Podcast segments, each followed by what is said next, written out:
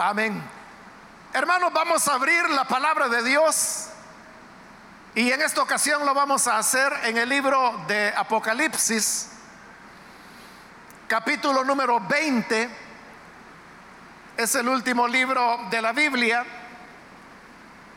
Ahí vamos a leer la palabra del Señor para hoy.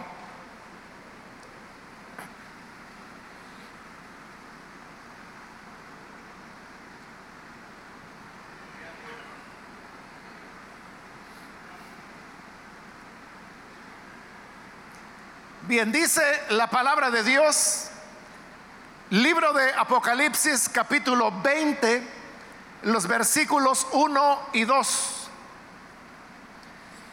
Vi a un ángel que descendía del cielo con la llave del abismo y una gran cadena en la mano. Y prendió al dragón, la serpiente antigua, que es el diablo y Satanás, y lo ató por mil años. Amén. Solamente eso leemos. Pueden tomar sus asientos, por favor.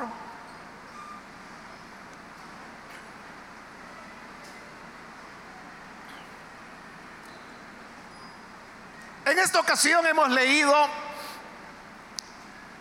de este capítulo 20 del libro de Apocalipsis, que es donde se nos relata la manera como al final de los tiempos el Señor habla de establecer su reino literal sobre esta tierra. Es un reino que, como lo acabamos de leer, durará mil años y por esa razón recibe el nombre de el reino milenial. Ahora, llama la atención que como un elemento previo antes de la inauguración del reino, aparece un ángel, el cual viene descendiendo del cielo, en una mano trae la llave del abismo y en la otra mano dice que traía una gran cadena. El ángel se acerca a Satanás el cual aquí recibe tres nombres. En primer lugar, la serpiente antigua, luego diablo y finalmente Satanás. El ángel toma a Satanás y con la gran cadena que traía lo ata y dice que lo encierra en el abismo y allí habrá de permanecer durante los mil años que durará el reino del Señor. Este hecho, hermanos, que se describe en un par de versículos, nos deja ver una, una realidad.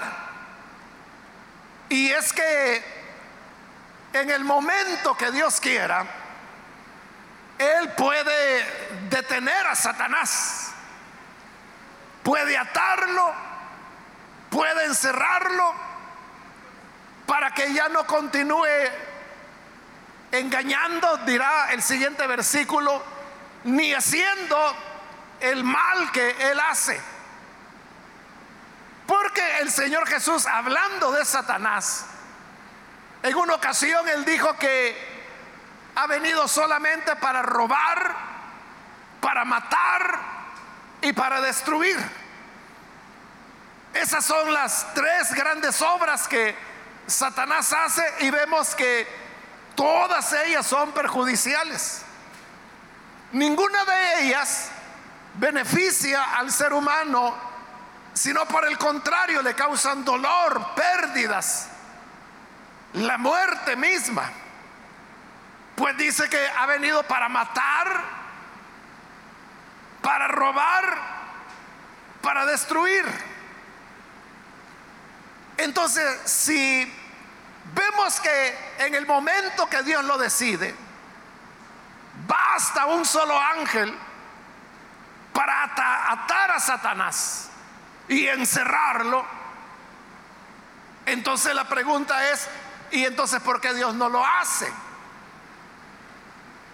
Si Dios puede hacerlo con una relativa facilidad, como se puede ver en estos versículos, entonces ¿por qué Dios no lo hace? ¿Por qué Satanás lleva milenios sobre este planeta?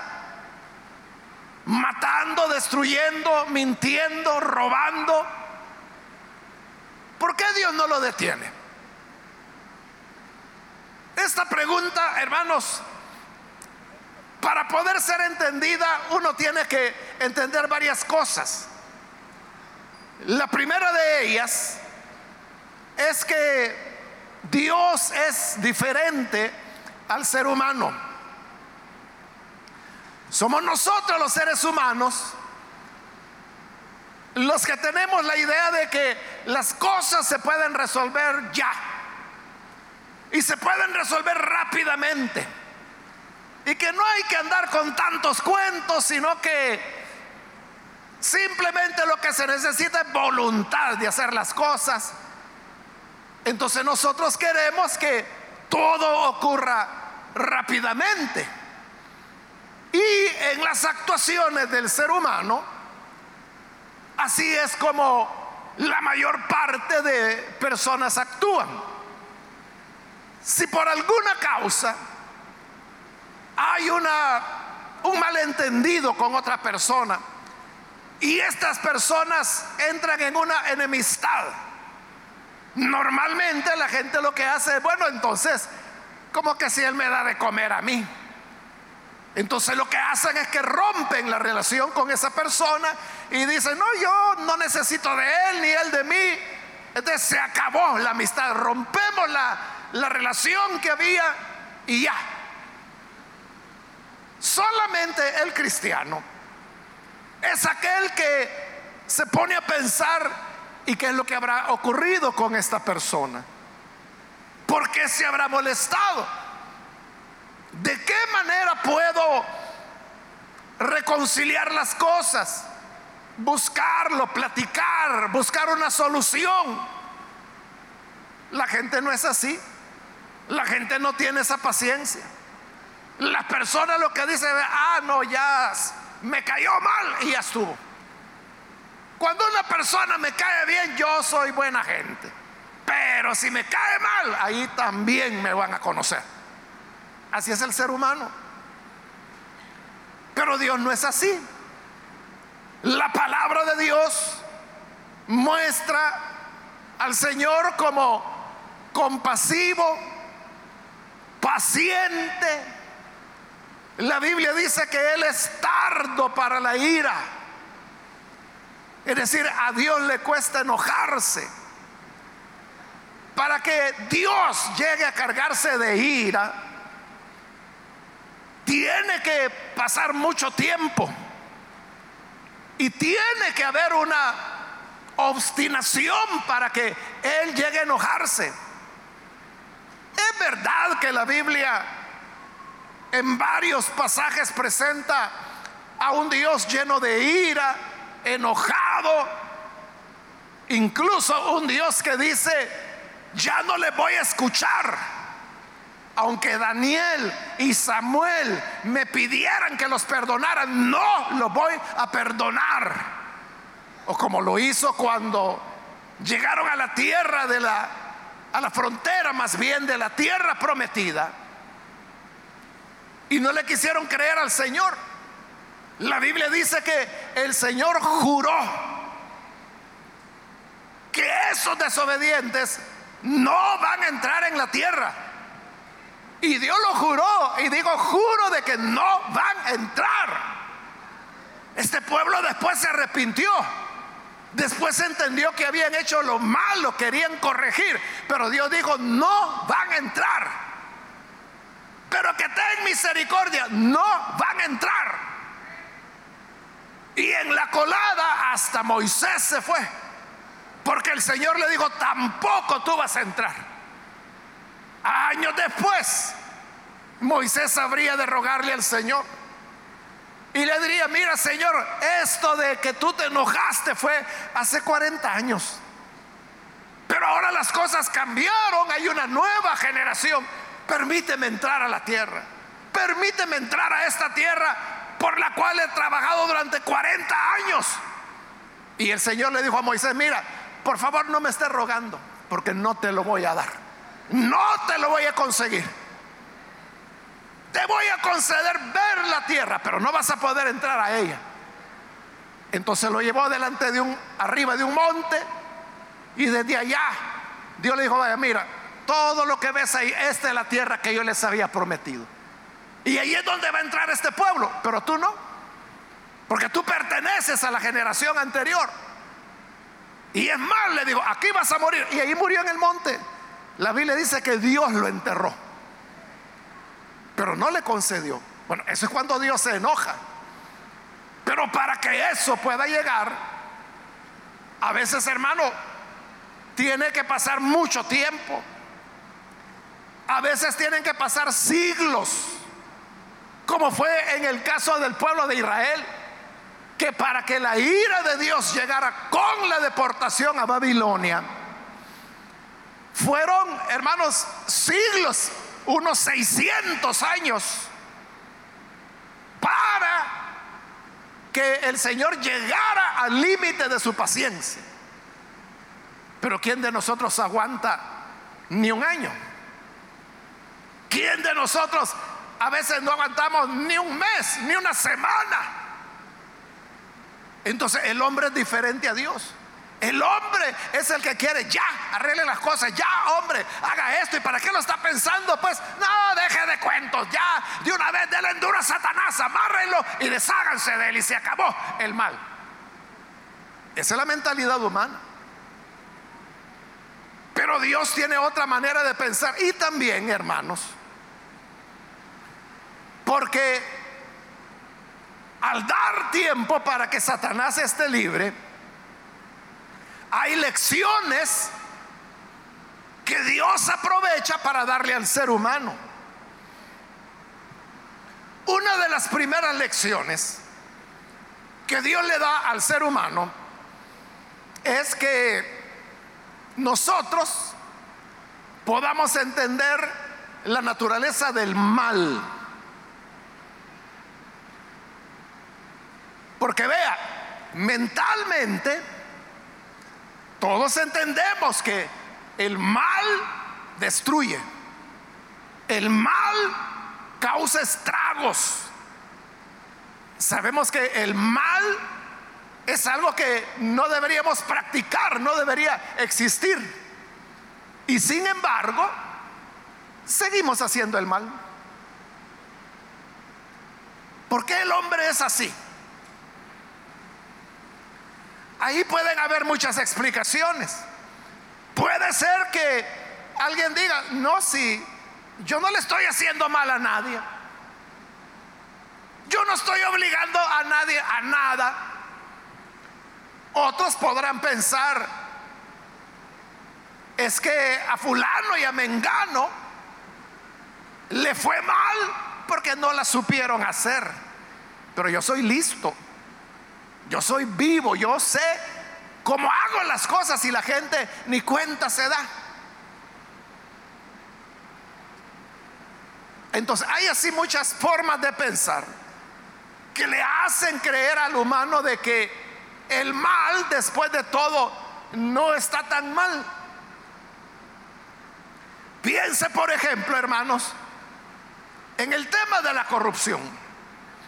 Usted sabe que hay corrupción en los negocios, en la empresa privada, en las escuelas, en las iglesias, pero sobre todo hay corrupción en la administración pública, entre los políticos. Y usted puede ver cómo casi en todo lugar del mundo hay personas que fueron funcionarios y que hoy están presos por corrupción. Hace ya años, hermanos, que hubo ya el, primer presidente preso en nuestro país por corrupción. Estamos hablando de, ¿cuánto? 13 años, algo así hace de eso, ¿verdad? Cosa que en El Salvador por lo menos no había ocurrido. Había ocurrido en Costa Rica. En Guatemala tampoco había ocurrido, hoy sí ha sucedido. Pero en El Salvador nunca había ocurrido eso, pero ocurrió. Uno pensaría, bueno, hoy la gente lo va a pensar porque para hacer alguna malandrinada van a tenerlo en cuenta porque saben que el fulano está preso, la mengana está presa y uno puede hacer lista. Pero eso ha detenido la corrupción. No, no, la gente sigue adelante. ¿Y por qué continúa? Porque creen que a ellos no les va a pasar. Creen que a ellos no les va a ocurrir. Uno de estos primeros funcionarios que cayó preso hace años, me recuerdo que, bueno, estuvo preso como dos o tres años, algo así, y permitieron que unos periodistas entraran al penal donde él estaba para entrevistarlo. Entonces fueron y lo entrevistaron. Y una de las preguntas que le hicieron fue, ¿y usted por qué tomó dinero público? Y él respondió, porque todo el mundo lo hace, dijo él. Así, con esa frialdad. Entonces le ¿y usted nunca se puso a pensar que lo que estaba haciendo estaba mal y que podía venir a parar acá?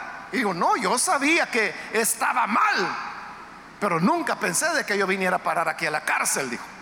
Como le digo, en ese momento él tenía como tres años de estar preso. Pero eso él no lo veía como problema, él lo veía es que no solo yo debería estar acá, decir, sino que un montón deberían estar acá. La diferencia, dijo él, es que a mí me traicionaron. De mí dijeron lo que yo estaba haciendo, pero no dijeron lo que otros hacían. Y esos que lo acusaron tampoco dijeron nada de lo que ellos mismos estaban haciendo. Pero ¿cuál era el mensaje que este hombre estaba dando desde la prisión? Que el problema no era que hubiera robado. El problema no era que él hubiera tomado dinero público, porque él dice, todo el mundo lo hacía, entonces yo lo hice también. Para él el problema era que no lo habían cubierto, que permitieron que saliera a luz su caso. Bueno, ese hombre ya salió libre, ya hace como cinco años salió libre, ya, ya cumplió su pena. Pero entonces mire la forma de pensar. Ellos saben que está mal. Pero ¿por qué lo hacen? Si yo no lo hago, otro más vivo que, que yo va a venir y lo va a hacer. Pero lo que creen es de que no va a ocurrir nada, que no van a ser descubiertos. Y claro, mientras se está en el poder, porque eso es lo que ocurrió con esta persona, que mientras estuvieron en el poder, nadie dijo nada. El problema es cuando hubo cambio de gobierno. Y ahí es donde todo salió a luz. Y ahí es donde las cosas cambian, todo se da vuelta. Nunca nadie va a ser un gobernador o un gobernante eterno. Siempre eso va a pasar, va a terminar. Pero ahí está lo que yo le digo, el ser humano no entiende. No entiende el sentido del mal. El ser humano no comprende que el odio está mal. El mal, el odio destruye no tanto a la persona odiada, porque a veces esa persona ni cuenta se da. Destruye al que odia. Por odio se ha cometido todo tipo de crímenes. Ha habido maltratos, ha habido torturas, ha habido asesinatos, ha habido abusos, ha habido robos, ha habido etnocidios. Ha habido, hermano, cosas espantosas en la historia de la humanidad como la matanza, el etnocidio que se dio en Ruanda allá por los años 90. Hermanos, millones de personas fueron muertas por tribus que habían vivido juntos desde hace siglos.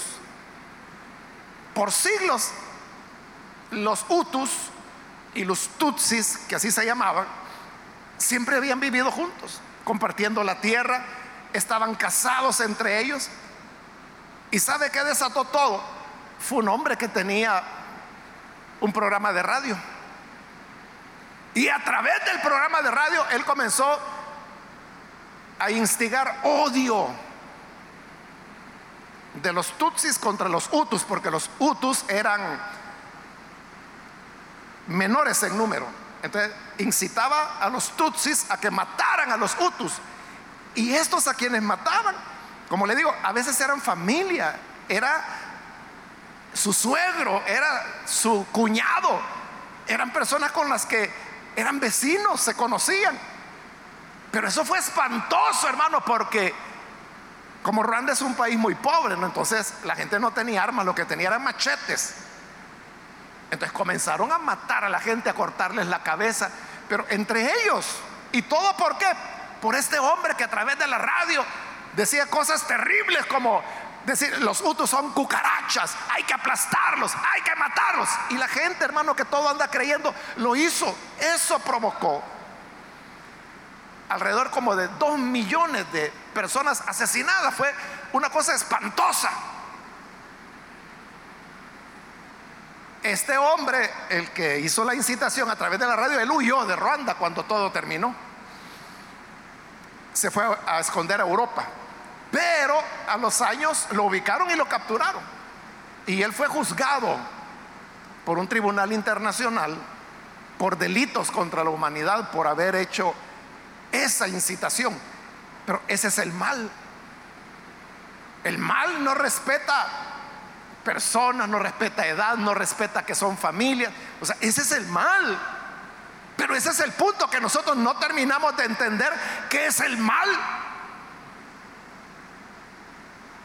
Y fácilmente nos dejamos llenar el corazón de odio. Odiamos a personas que jamás hemos conocido en la vida y de seguro nunca la vamos a ver.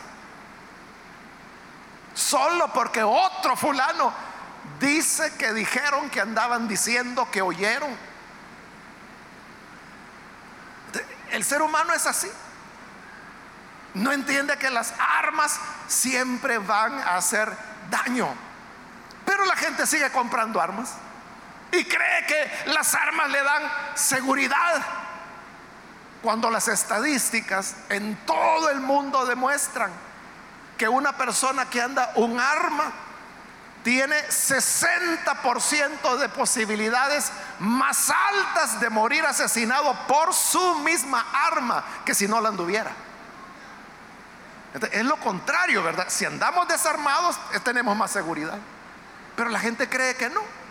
Si yo ando un arma, yo me puedo defender. Y eso está mostrado en todo el mundo, en todo el tiempo, que quien anda un arma, lo más probable es que con esa misma arma lo van a matar.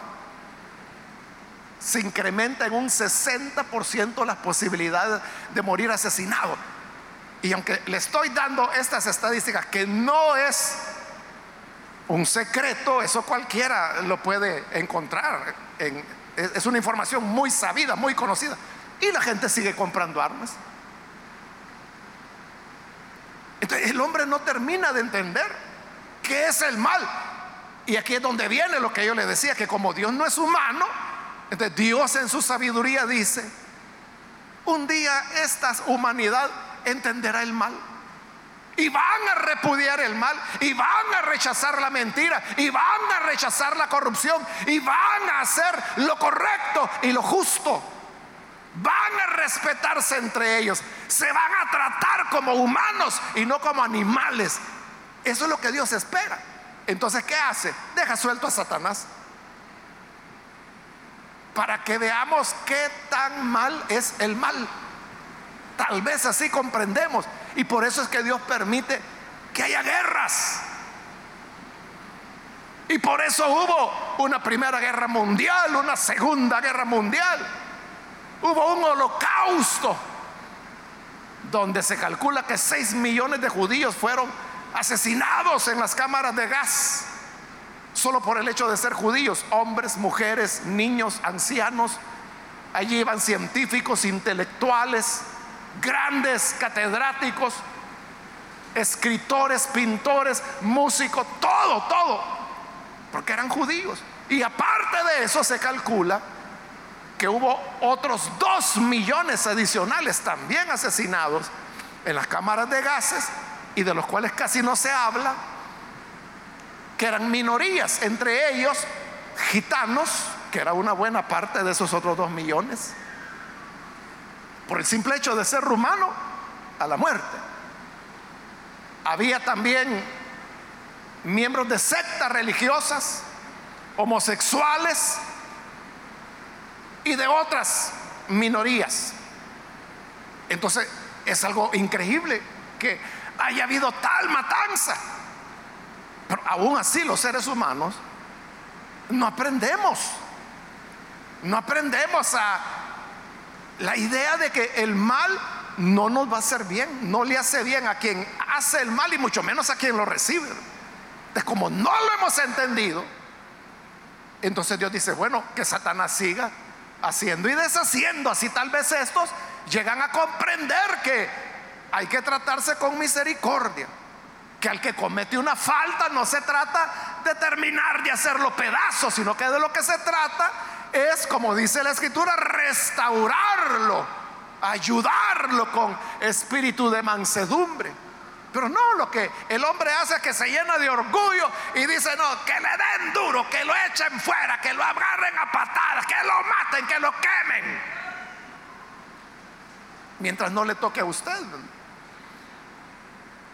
Entonces, por eso es que Dios, pudiendo haber atado a Satanás hace seis mil años, no lo ha hecho. Para que comprendamos nosotros lo terrible que es el mal. Otro propósito que Dios tiene es, hermanos, que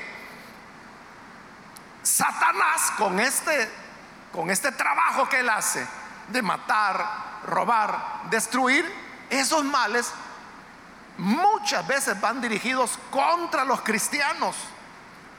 Bueno, hoy contra los cristianos en el antiguo tiempo fue contra el pueblo de Dios. Ahí tenemos el libro de Job.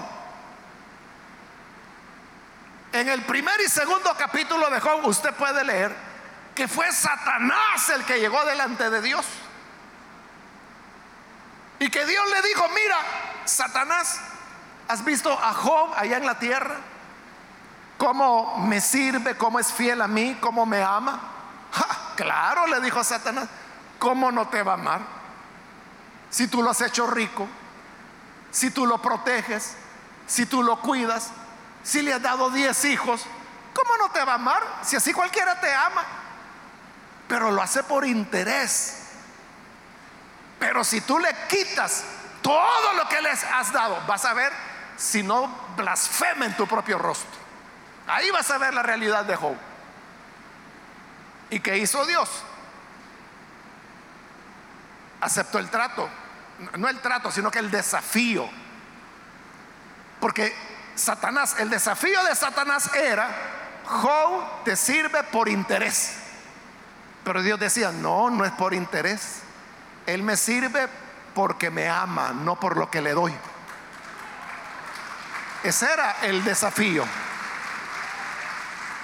Entonces viene el reto y le dice Dios a Satanás, está bien, ve, quítale todo lo que tiene pero no lo vayas a matar a él. Entonces le pone un límite que no puede tocar a Job, pero sí puede tocar todos los bienes que Job tiene. Hermano, Satanás ni, ni tardo ni perezoso va inmediatamente a la tierra. Le mata a los diez hijos de una sola vez. Le roban sus camellos. Un rayo cae y mata todas sus ovejas. Una banda de ladrones incursionó, robó todas las burras y se llevó hasta los esclavos de Job detenidos. Es decir, lo perdió todo en un día. ¿Y qué hizo Job? Él dijo, bueno, yo cuando nací nací desnudo. Todo lo que yo tenía, el Señor me lo dio. El Señor dio, el Señor quitó, que sea su nombre bendito.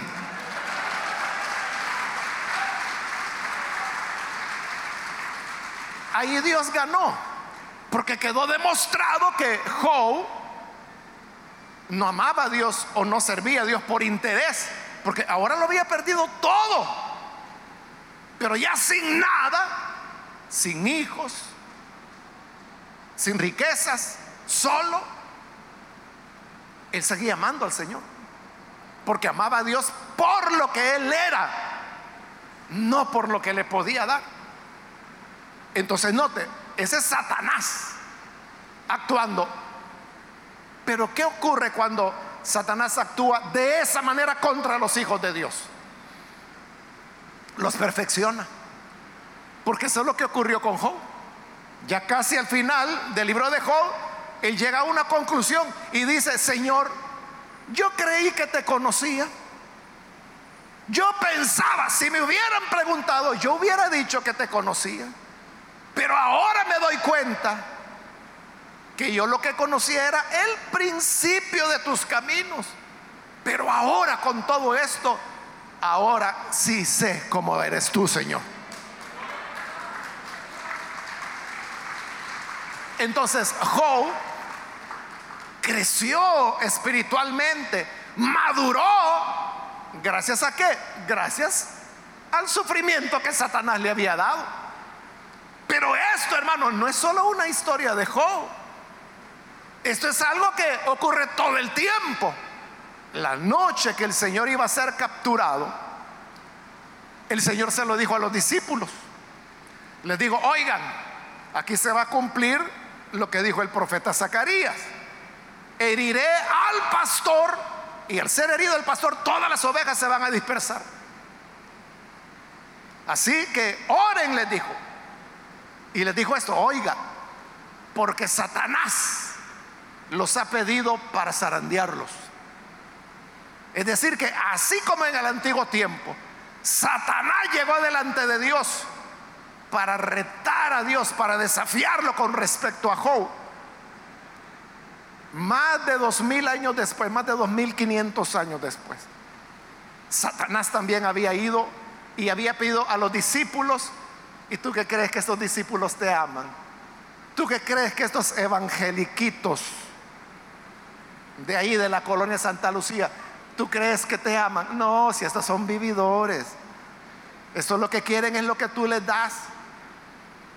Entonces el Señor dijo, oigan, Satanás los ha pedido para darles una buena zarandeada. Así que oren, estén vigilantes, estén atentos, si no, Satanás les va a dar una revolcada. ¿Y qué hicieron los discípulos? Se durmieron. Cuando ya despertaron, ya era demasiado tarde. ¿Y qué ocurrió? Lo que Jesús dijo. Heriré al pastor y las ovejas serán dispersadas.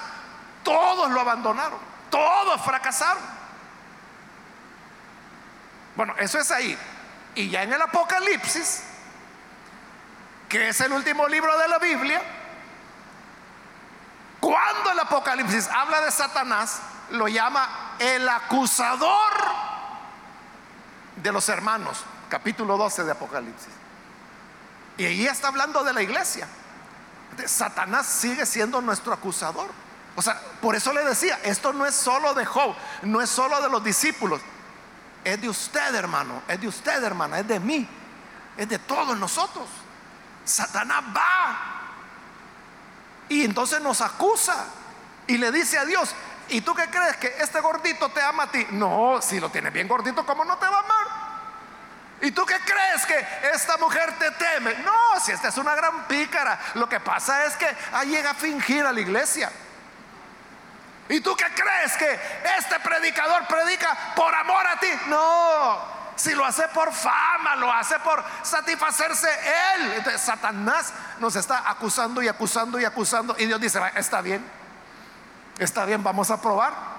Vamos a probar a ese que tú dices que porque está gordito me sirve. Lo vamos a dejar sin comer cuatro meses. Y cuando ya esté flaquito, ahí vamos a ver si me ama o no me ama. Entonces, ¿qué? A ese hermanito lo despiden del trabajo. Se queda sin nada. Y entonces, ahí viene el punto, ¿verdad? Que si hay un verdadero amor por el Señor, Señor, cuando comía comida chatarra todos los días y por eso subí 50 libras, te adoraba hoy, que mi consuelo es un pedazo de tortilla con sal, sigo adorándote, sigo alabándote. Ese creyente que hoy ya, no está gordito, pero crece, madura en la fe. Por eso es que Satanás todavía no ha sido atado. Porque cuando nos tienta, cuando nos acusa, cuando nos pone tropiezos, cuando nos pone trampas, son oportunidades que tenemos de crecer, de mostrar nuestro amor al Señor. Y por eso es que aunque Dios ya, ya, este día, si Él quiere, puede enviar un ángel con una gran cadena para que lo ate y lo detenga y lo encierre en el abismo. Pero dice, no, no, que siga probando a mis hijos, que los siga acusando, que los siga tentando, porque yo quiero ver de qué madera están hechos mi pueblo.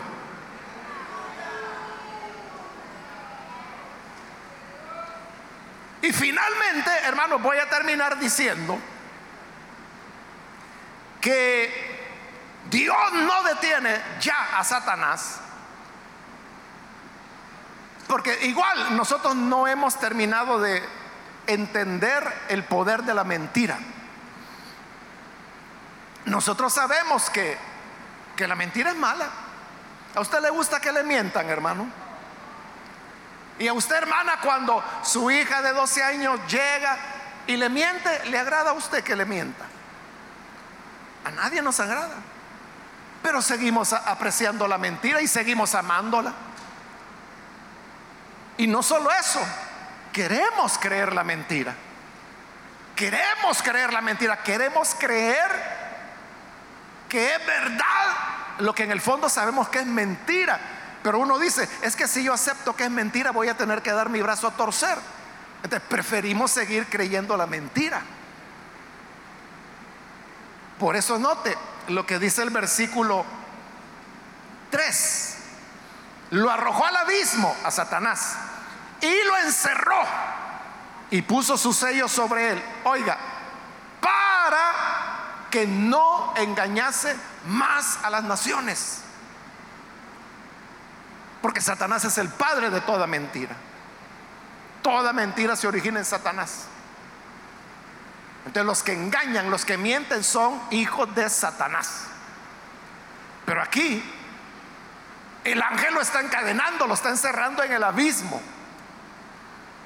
Para que no engañe por mil años. Para que las personas puedan ver la diferencia entre la mentira y la verdad.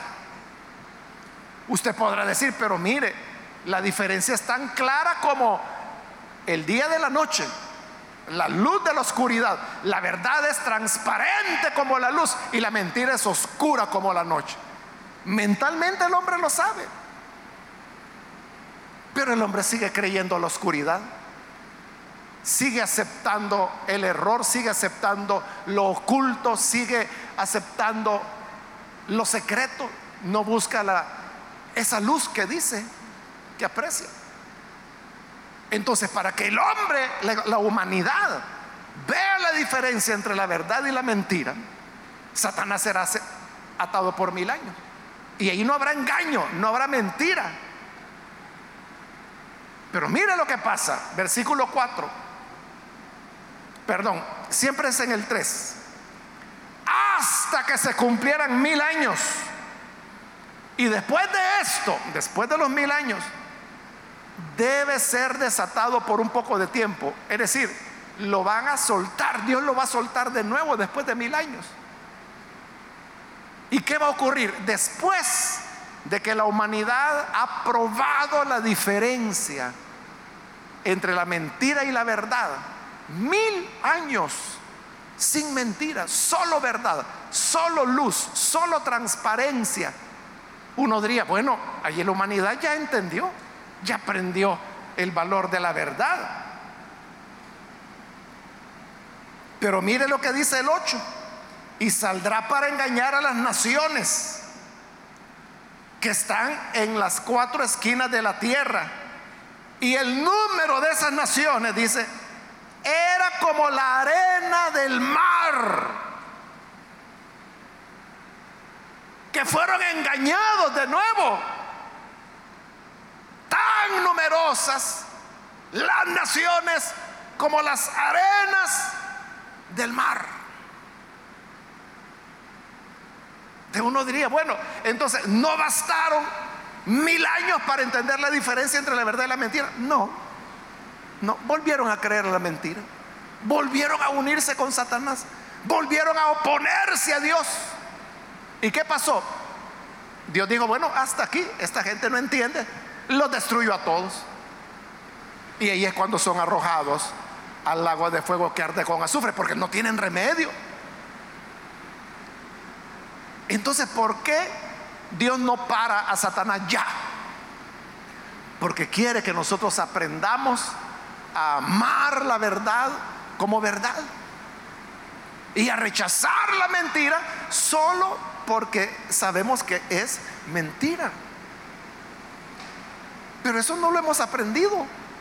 Y como no lo hemos aprendido, Satanás sigue suelto. Entonces, ¿por qué Dios no no detiene y le pone un paro a Satanás? Porque nosotros no cambiamos. Porque seguimos abrigando el mal, seguimos odiando, seguimos haciendo tropezar a otros.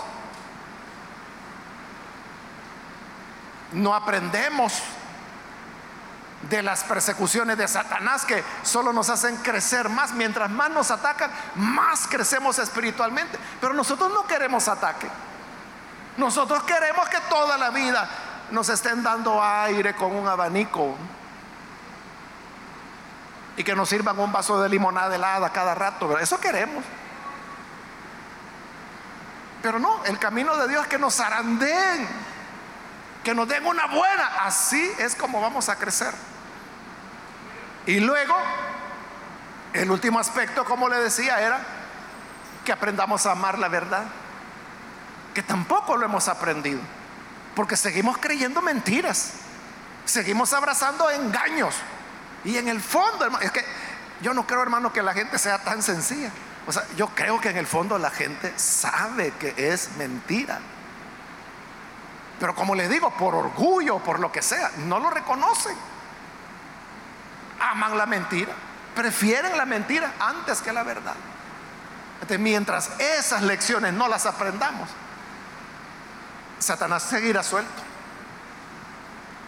Llegará el día, porque ahí está escrito en Apocalipsis 21 y 2, lo acabamos de leer hay un día que Dios ha establecido cuando Él enviará un solo ángel con una gran cadena y lo va a atar y le va a decir, Satanás, se acabó la fiesta hasta aquí.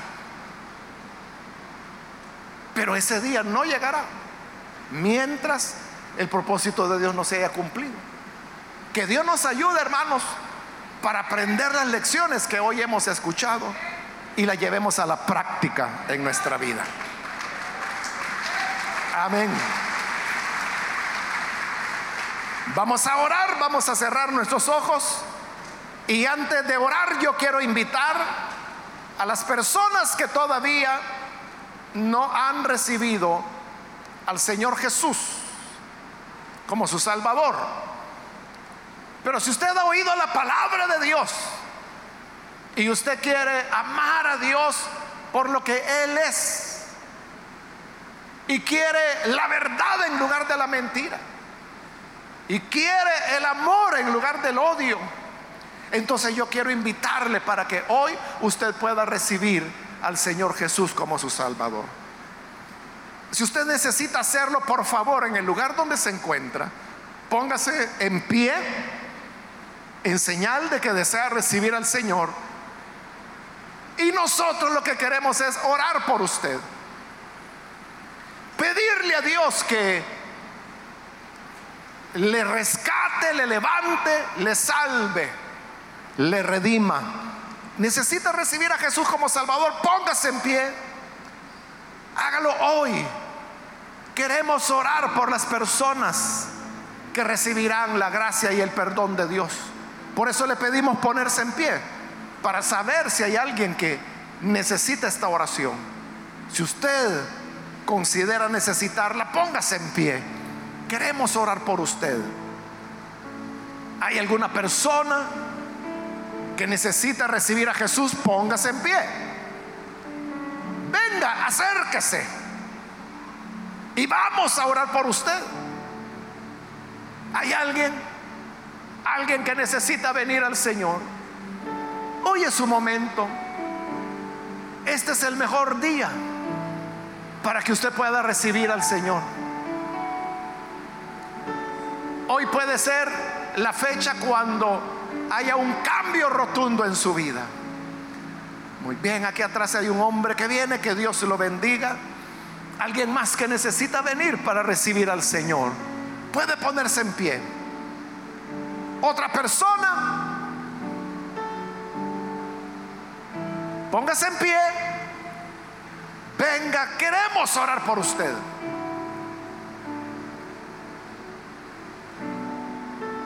Muy bien, aquí hay otro joven, Dios lo bendiga, bienvenido. Si hay alguien más que necesita venir al Señor, puede ponerse en pie. Y vamos a orar por usted. ¿Hay alguien más? Venga. Hay misericordia de Dios para usted. Todos nos equivocamos. Todos cometemos errores. Pero el Señor nos da la oportunidad de corregir y esa oportunidad la tiene hoy. Póngase en pie y recibe el perdón del Señor. También quiero invitar si hay algún hermano o hermana que se ha alejado del Señor, pero hoy necesita reconciliarse. También donde está, póngase en pie y vamos a incluirle en esta oración. Cualquier hermano o hermana que se alejó, se extravió, pero hoy necesita volver al Señor. Póngase en pie, reconcíliese con el Señor.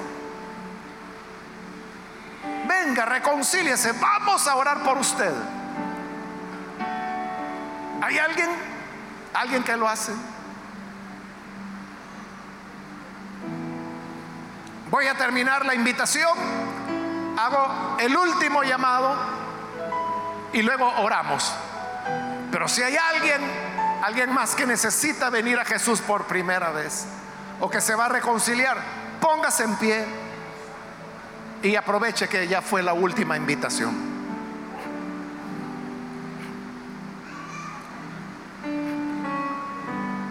A usted que nos ve por televisión, quiero invitarlo para que se una con estas personas y reciba también al Señor. Ore con nosotros. Señor, gracias te damos por estas personas que están aquí al frente, estos jóvenes que vienen en busca tuya. Y también te ruego, Padre, por aquellos que a través de televisión, de radio o de internet ahora están abriendo su corazón para recibir tu palabra, para conocerte, para amarte. Te pido, Padre, que tu bendición pueda ser sobre todos ellos. Que les redimas, les perdones, les des vida nueva. Ayúdanos a comprender tus tiempos, la, la manera como tú llevas tus planes y nosotros, Señor, ayúdanos a aprender las lecciones para el momento que vivimos. Bendice a toda tu iglesia. Ayúdanos a todos para que podamos crecer, madurar y entender la diferencia entre el bien y el mal, la diferencia entre la verdad y la mentira y ayúdanos a amar la verdad, amar el bien y rechazar toda clase de maldad. En el nombre de Jesús, nuestro Señor, lo pedimos. Amén. Amén.